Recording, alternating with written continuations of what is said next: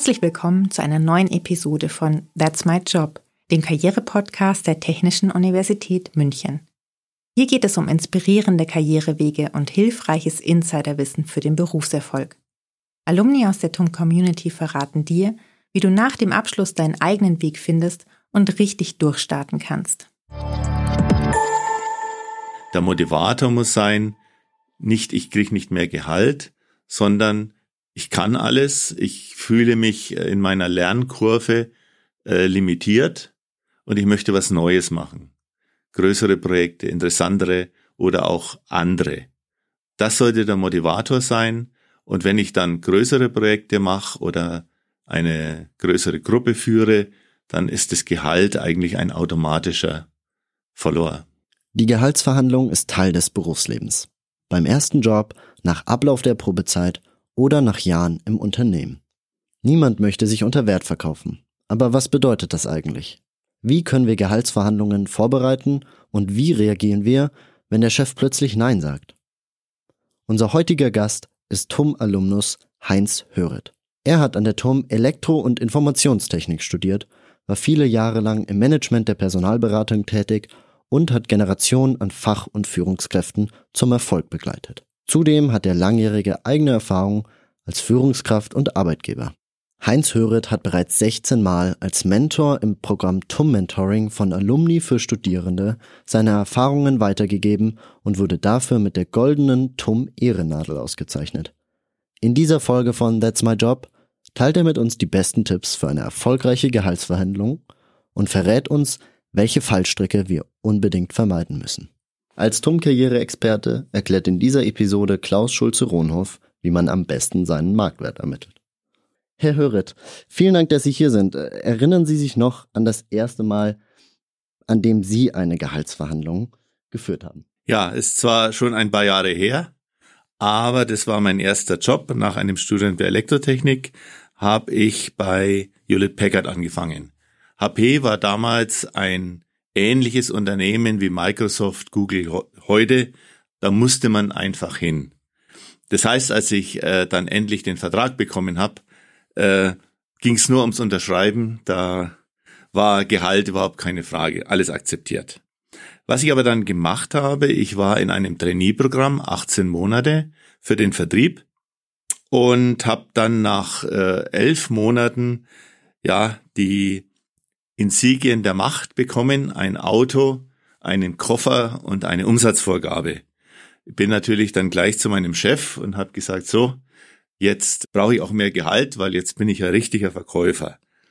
Und äh, da habe ich dann auch gelernt, ähm, dass äh, man sich lieber gut vorbereitet, weil eine Kleinigkeit hatte ich übersehen. HP hatte damals die Philosophie, dass Gehaltserhöhungen nur nachträglich gegeben werden für geleistete Arbeit im letzten Jahr. Insofern war das eine sehr kurze Gehaltsverhandlung und ich war, wie gesagt, schlecht vorbereitet. Es hat dann natürlich geklappt. Nach einem äh, Dreivierteljahr zum neuen Geschäftsjahr habe ich dann meinen entsprechenden Schluck aus der Pulle bekommen und war dann auch zufrieden. Wie hat sich das dann für Sie das erste Mal angefühlt, an, dem Sie wussten, hey, jetzt habe ich endlich eine Gehaltserhöhung bekommen? Eigentlich habe ich damals schon, ich kam ja aus der Studentenzeit und auf einmal habe ich richtig Geld verdient, ohne am nächsten Tag die Ansprüche entsprechend äh, hochzuschrauben. Insofern hatte ich vorher schon mehr Geld, als ich ausgeben wollte und dann hinterher auch. Also das war jetzt nicht, es war keine große Euphorie. Und jetzt stellen wir uns mal vor, ich würde bei Ihnen im Unternehmen anfangen wollen. Sie sind ja jetzt schon seit langen Jahren auf der anderen Seite, und zwar auf der Seite desjenigen, der entscheidet, ob jemand eine mhm. Gehaltsanpassung bekommt. Wie würde es denn dann ablaufen und Gibt es eine Strategie, wie ich mich auf einer Gehaltsverhandlung mit Ihnen vorbereiten könnte? Also hier gibt es sicher nicht den ultimativen Tipp, sondern diese Vorbereitung sind verschiedenste Bausteine. Der erste Baustein ist sicher der richtige Termin. Also einen Termin, in dem man mit seinem Vorgesetzten, von dem man meint, dass er über das Gehalt entscheiden kann, in Ruhe sprechen kann. Das heißt, kein Montag, wo der vielleicht aus einem üblen Wochenende kommt und kein Freitag, wo man schon mit halbem Auge im Wochenende ist. Also unter der Woche und einen äh, Termin, wo man wirklich eine halbe Stunde Zeit hat. Dann zur Vorbereitung gehört auch, sich zu überlegen, was ist mein Verhandlungsziel? Welches Gehalt möchte ich denn haben und fragen? Zum Verhandlungsziel gehört natürlich auch, was ist mein Minimum? Ja, wo ich dann wirklich sage, unter das gehe ich nicht, weil es ist ja eine Verhandlung, das heißt, wie am Bazar, man schlägt was vor, es gibt einen Gegenvorschlag und man einigt sich irgendwie. Zur Vorbereitung gehört auch, dass ich mir vorher in Ruhe, da wird man dann auch ruhiger, wenn man die Argumente hat, überlege, was ist denn in der letzten Zeit passiert? Wo war ich besonders gut? Habe ich irgendwo ein Lob bekommen? Habe ich irgendwo was Besonderes gemacht oder habe ich einen besonderen Beitrag geleistet zum Erfolg der Firma? Das muss ich mir vorher in Ruhe überlegen und aufschreiben. Was ich persönlich ganz wichtig finde, ist, wenn Leute vor mir sitzen und dann geht alles hemdsärmlich, wenn die einen Block vor sich liegen haben und einen Stift, dann zeigen sie A, ich bin vorbereitet und B, wenn sie sich Notizen machen, ja, ich habe besonderes Interesse.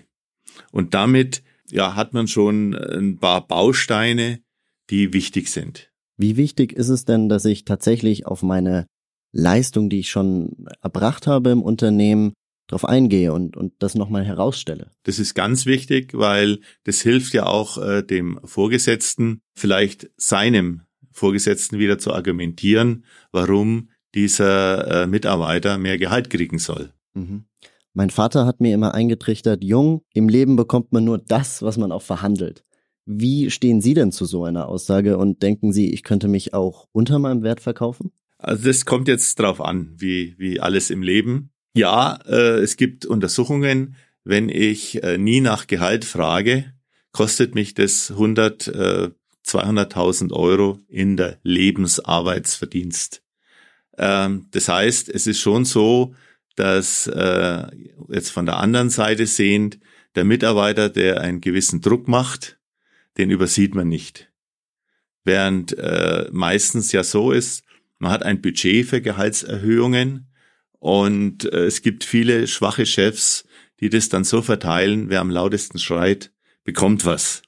Das heißt, wirklich sich auch melden und auch äh, dann entsprechend verhandeln. Es ist auch so, dass es nicht um den Namen Gehaltserhöhung geht, sondern ich würde immer nur den Namen Gehaltsanpassung. Also sprich an ihre Mehrleistung, an ihre gelernten Sachen, an besondere Umstände. Welche Rolle sollte denn mein Gehalt in, in der Karriere spielen? Das Gehalt sollte einfach stimmen. Das heißt, Firmen zahlen unterschiedlich. Große Firmen zahlen mehr als kleine. Firmen in München zahlen mehr als welche in Mecklenburg-Vorpommern. Und damit muss das Gehalt einfach stimmig sein im Unternehmen. Das heißt, ich bezeichne das als faire Bezahlung. Im Unternehmen gibt es ein gewisses Gehaltsniveau und dann muss ich richtig eingeordnet sein. Wie verstehe ich denn, ob mein Gehaltsniveau auf dem richtigen Stand ist oder ob ich vielleicht unter- oder überbezahlt werde? Wie kann ich das am besten einordnen? Das ist eine gute Frage, die ist relativ schwer zu beantworten, weil ein direkter Vergleich mit den Kollegen ist schwierig, weil man weiß ja nicht, was haben die Kollegen besonders geleistet. Das Zweite ist, in Deutschland ist es nach wie vor so, dass äh, Gehälter mehr oder minder geheim sind. In vielen Arbeitsverträgen steht auch noch, dass, dass man nicht über das Gehalt sprechen kann. Auf der anderen Seite gibt es eine gesetzliche Grundlage, dass man das Gehalt erfragen kann von den anderen äh, Peers, also Mitarbeiter auf gleichem Level.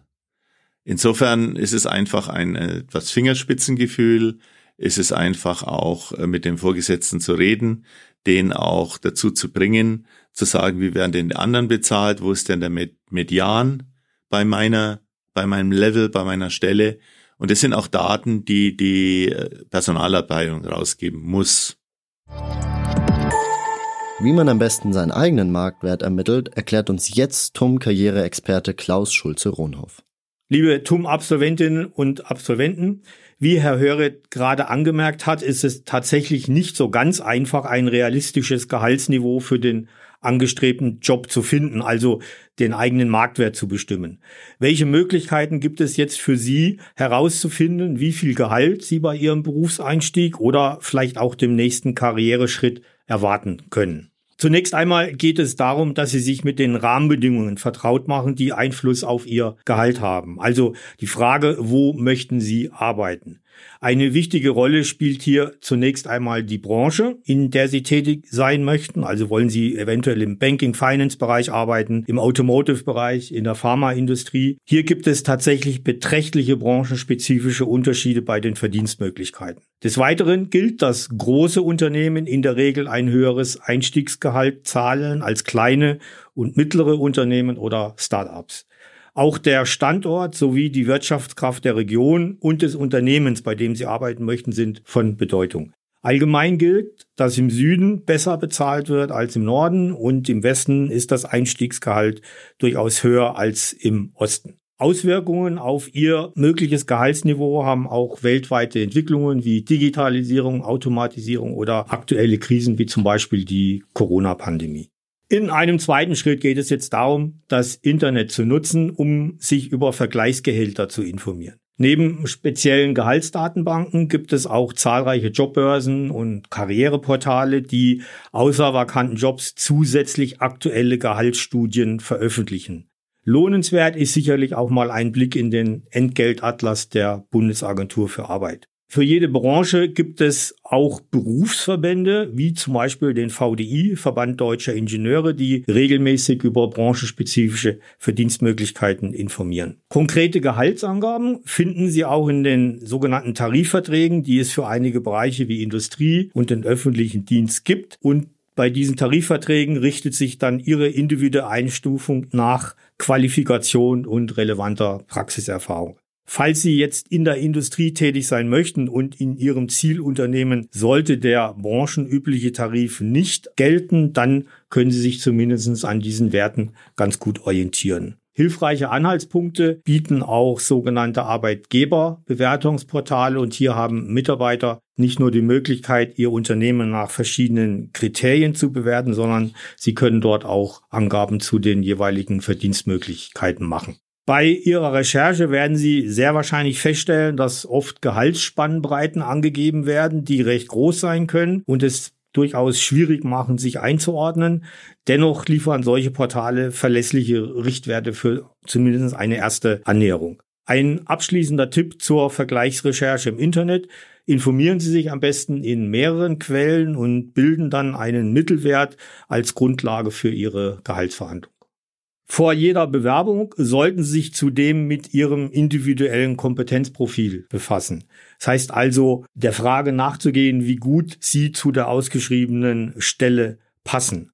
Wenn Sie möglichst viele Fachkenntnisse und Praxiserfahrungen mitbringen, die für die angestrebte Tätigkeit relevant sind, dann befinden Sie sich schon mal in einer komfortablen Ausgangssituation und haben gute Argumente, die Sie bei Ihrer anstehenden Gehaltsverhandlung vortragen können. Übrigens, in vielen Stellenanzeigen steht, dass Sie Ihren möglichen Eintrittstermin und Ihre Gehaltsvorstellungen angeben. In diesem Fall machen Sie das dann bitte auch. Das wird von den Unternehmen tatsächlich erwartet. Ein abschließender Hinweis. Erkundigen Sie sich in Ihrem persönlichen Netzwerk und natürlich auch bei unserer TUM-Community der großen und internationalen TUM-Familie. Vielleicht haben Sie ja in Ihrem privaten Bereich oder auf Business-Netzwerken wie Xing und LinkedIn vertrauensvolle Personen, mit denen Sie sich über mögliche Gehälter austauschen können. Und ganz wichtig, wenn Sie bei ihrer Recherche nach einem realistischen Gehalt trotz aller Bemühungen nicht weiterkommen sollten. Die TUM-Community, also das weite Netzwerk mit über 82.000 Alumni, unterstützt und begleitet sie vom Studium an durch alle Lebensphasen und in diesem Zusammenhang können Sie beispielsweise unser Mentoring-Programm nutzen, über das Sie sicherlich Alumni finden können, die Sie bei der Ermittlung ihres individuellen Marktwertes auch gerne unterstützen. Und wenn es dann ernst wird und Ihre vielleicht erste Gehaltsverhandlung ansteht, dann können Sie sich mit unseren vielfältigen Karriereveranstaltungen effektiv darauf vorbereiten. Wir wünschen Ihnen viel Erfolg auf dem Weg zu Ihrem Wunschgehalt. Wenn wir jetzt nochmal zurückkommen, wenn wir jetzt gerade vielleicht die Zuhörer nach ihrem Studium fertig sind und in den ersten Job einsteigen, wie wichtig ist denn da tatsächlich eine Gehaltsverhandlung? Gibt es da nicht schon bei den meisten Unternehmen so einen gewissen Standard, den man bezahlt? Und was kann ich da tatsächlich noch rausholen? Eigentlich gar nichts, sondern da geht es eigentlich drum, den Job, den Wunschjob zu ergattern bei seiner Wunschfirma. Und äh, nun, ich behaupte mal, 90 Prozent aller Firmen haben einfach ein Gehaltslevel für Einsteiger. Da gibt's Unterschiede zwischen Bachelor, Master und Doktoranden.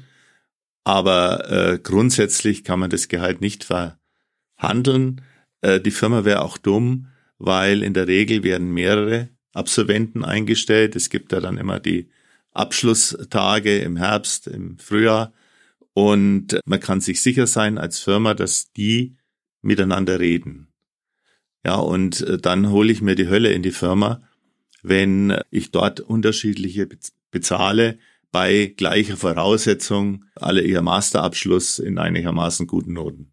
Gerade für uns junge Menschen ist es ja auch super interessant, in einem Start-up oder in jüngeren Unternehmen zu arbeiten. Dort ist es häufig so, dass sie nicht so viel Budget zur Verfügung haben und wir uns auch so ein bisschen unter Wert verkaufen müssen, wenn es um das absolute Gehalt geht.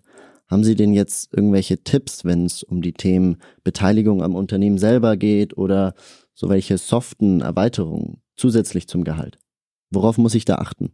Gut, wenn ich als äh, Masterand oder Doktorand oder auch Bachelor in einem äh, Startup anfange, dann gibt's eigentlich nur eine Sache, die man sich fragen muss, brenne ich für die Sache? Und das ist eigentlich die Kernfrage.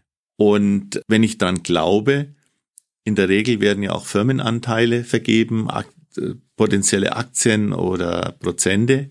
Und wenn ich dann glaube und bin in einem Startup auch an irgendeiner Stelle, wo ich sage, da kann ich einen Einfluss heben, dann kommt es nicht auf das absolute Gehalt, das ich monatlich äh, bezahlt kann, sondern da kommt die Belohnung eben, wenn dieses Startup an die Börse geht, wenn das wächst, wenn ich dort äh, eben mitarbeite. Weil es kommt eine zweite Sache. Startups wachsen in der Regel sehr schnell und diejenigen, die am Anfang dabei sind, werden quasi damit hochgehoben. Das heißt, in der Regel werden die Leute unter einem eingestellt, die neuen Absolventen, und damit mache ich automatisch Karriere. Das sind viele Vorteile, die ich mir überlegen muss, aber das A und O ist, sich zu fragen, brenne ich für dieses Thema, brenne ich für die Lösung, glaube ich, dass das eine erfolgreiche Sache wird. Ist es denn etwas, was ich ansprechen kann, wenn ich tatsächlich für die Sache brenne, aber sagen wir einfach, es mir irgendwie nicht leisten kann, kostentechnisch weiterhin so niedrig bezahlt zu werden, dass ich dann mit meinem Chef verhandle und sage, hey, können wir da nicht was mit Anteilen machen in der Firma? Das ist selbstverständlich und gute Startups oder vernünftige Startups machen das von vornherein, um eben auch die Mitarbeiter langfristig zu halten, weil das ist natürlich eine Langfristbindung. Und wie gesagt, das kann explodieren. Das kann ein Einhorn werden, das dann mal schnell für eine Milliarde verkauft wird. Und dann sind eben die zwei, drei, fünf Prozent, die man dort Anteile hält, echt Kohle wert. Man muss das jeder für sich entscheiden. Ja, will ich äh, investieren? Bin ich ein Entrepreneur? Oder bin ich eher mit einer Beamtenmentalität versehen und möchte jeden Monat mein Geld und Hauptsache das Konto stimmt?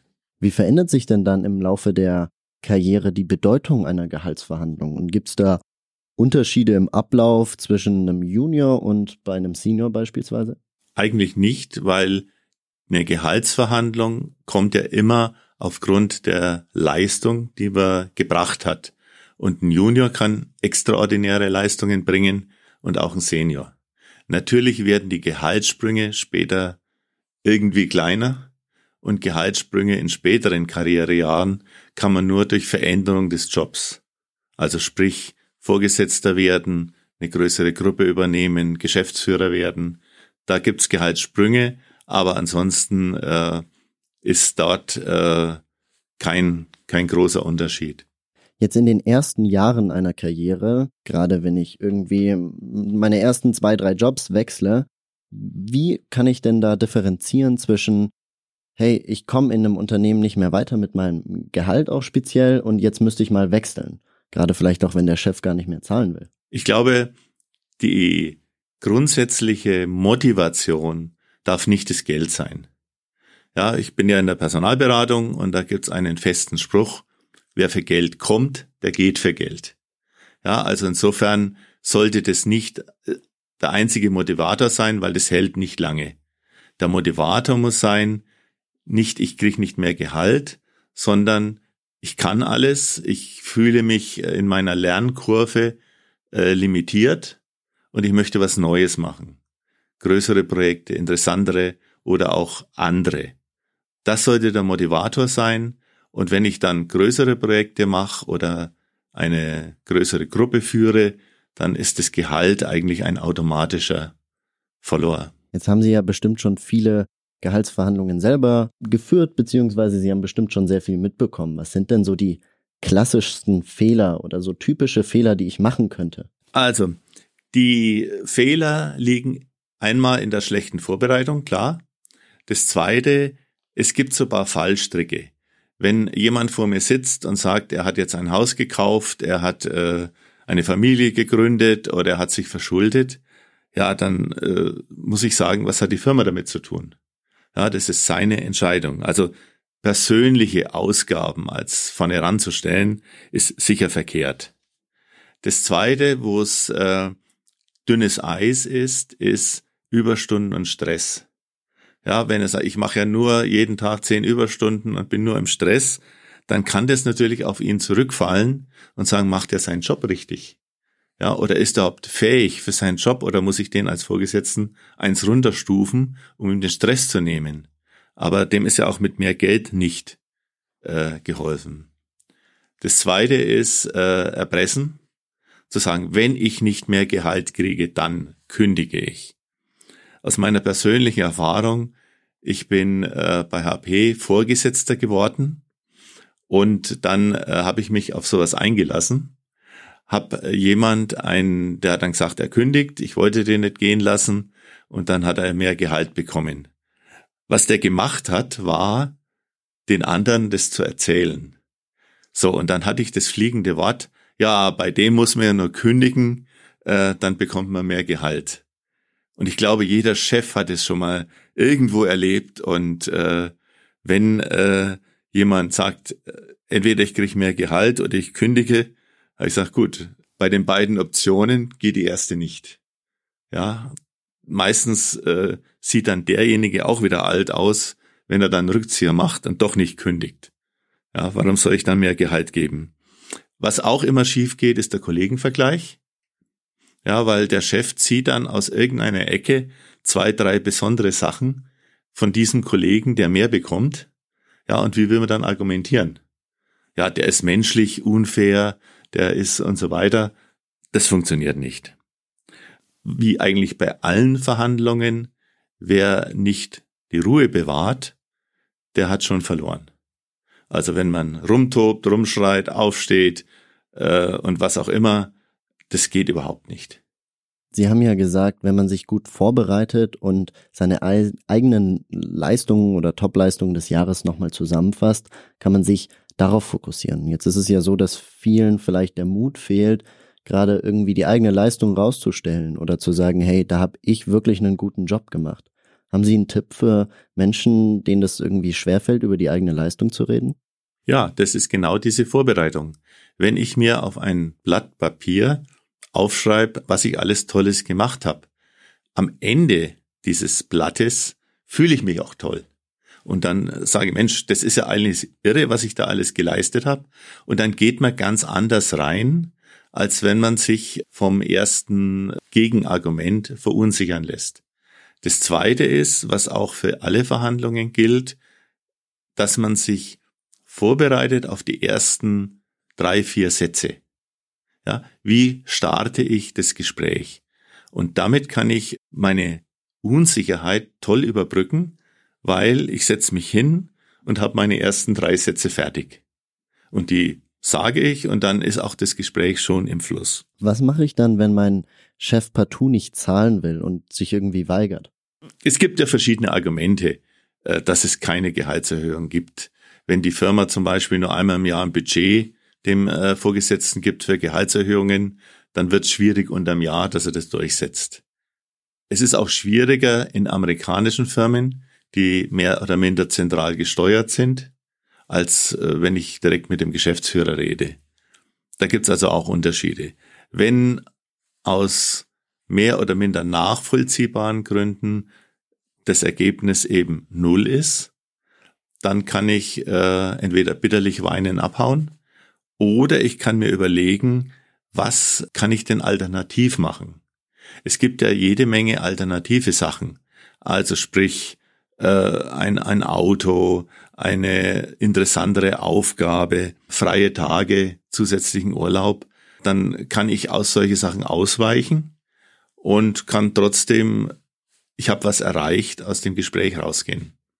Und was auch wichtig ist, äh, wenn ich dort soweit diskutiert habe, habe das dann auch irgendwo eingesehen, war quasi dem Chef gegenüber loyal, äh, hat es sicher Effekte auf den Zeitpunkt, wo der Chef wieder Geld verteilen kann. Geben Sie persönlich gerne Gehaltserhöhungen? Gehaltserhöhung als Chef zu geben, ist letztendlich eine unheimlich frustrierende Angelegenheit. Ich habe in meinem ganzen Leben viele Gehaltserhöhungen verhandelt, gegeben, aber es war, ich könnte mich nicht erinnern, dass einer aufgestanden ist und sich bedankt hat. Also für den Chef ist es auch eine sehr frustrierende Sache, weil der muss ja im Hintergrund auch um sein Budget kämpfen oder muss schauen, passt das überhaupt in die Firma? Äh, kann ich denn, wenn ich dem was gebe, muss ich dem auch was geben, damit ich ein ähnliches Gehaltsniveau habe? Gab es denn trotz dieses Frustes für Sie irgendwann mal eine Erfahrung, wo Sie gesagt haben, wow, das war ein wirklich tolles Gespräch? Ja, wenn dieses Gespräch jetzt nicht aufs Geld abzielt, sondern man diesen Gespräch ausmacht, wie sind die nächsten Karriereschritte, wie kann ich dich fördern. Das hatte ich übrigens vorhin vergessen.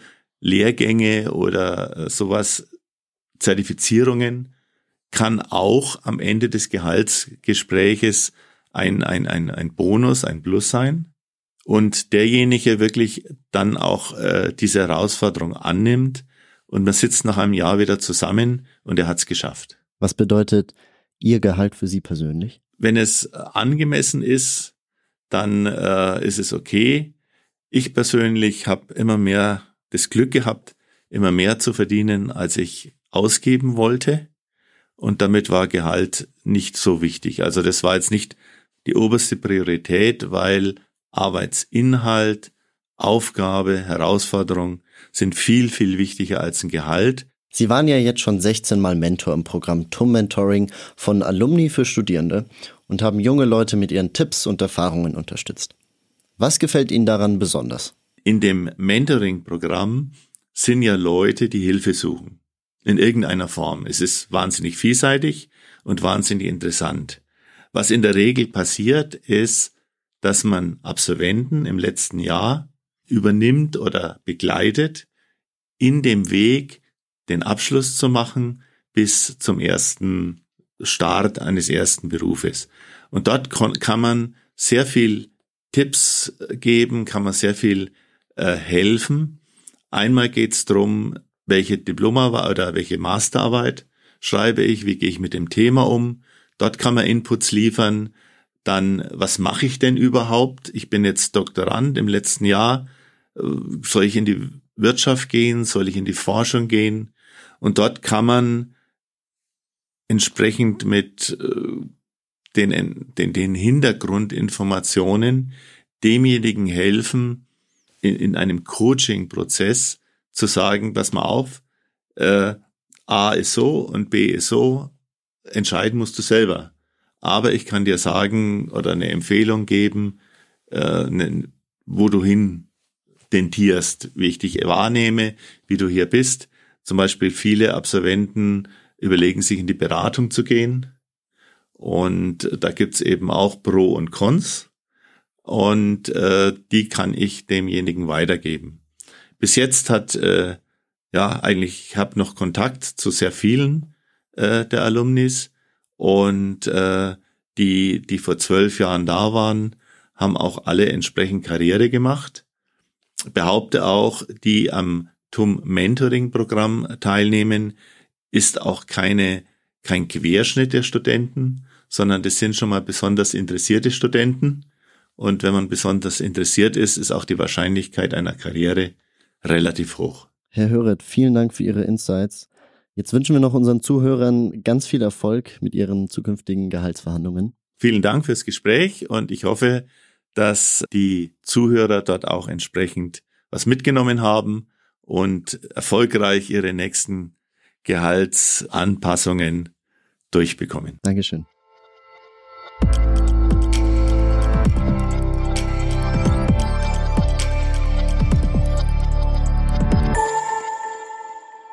Vielen Dank fürs Zuhören. Wenn dir diese Episode von That's My Job gefallen hat, folge uns auf Spotify, Apple Podcasts oder wo auch immer du gerne Podcasts hörst. So wirst du direkt informiert, wenn es eine neue Episode gibt. Noch mehr Tipps, Erfahrungen und Empfehlungen rund um Berufseinstieg und Karriere findest du in den Show Notes sowie auf unserer Website unter community.tum.de/career.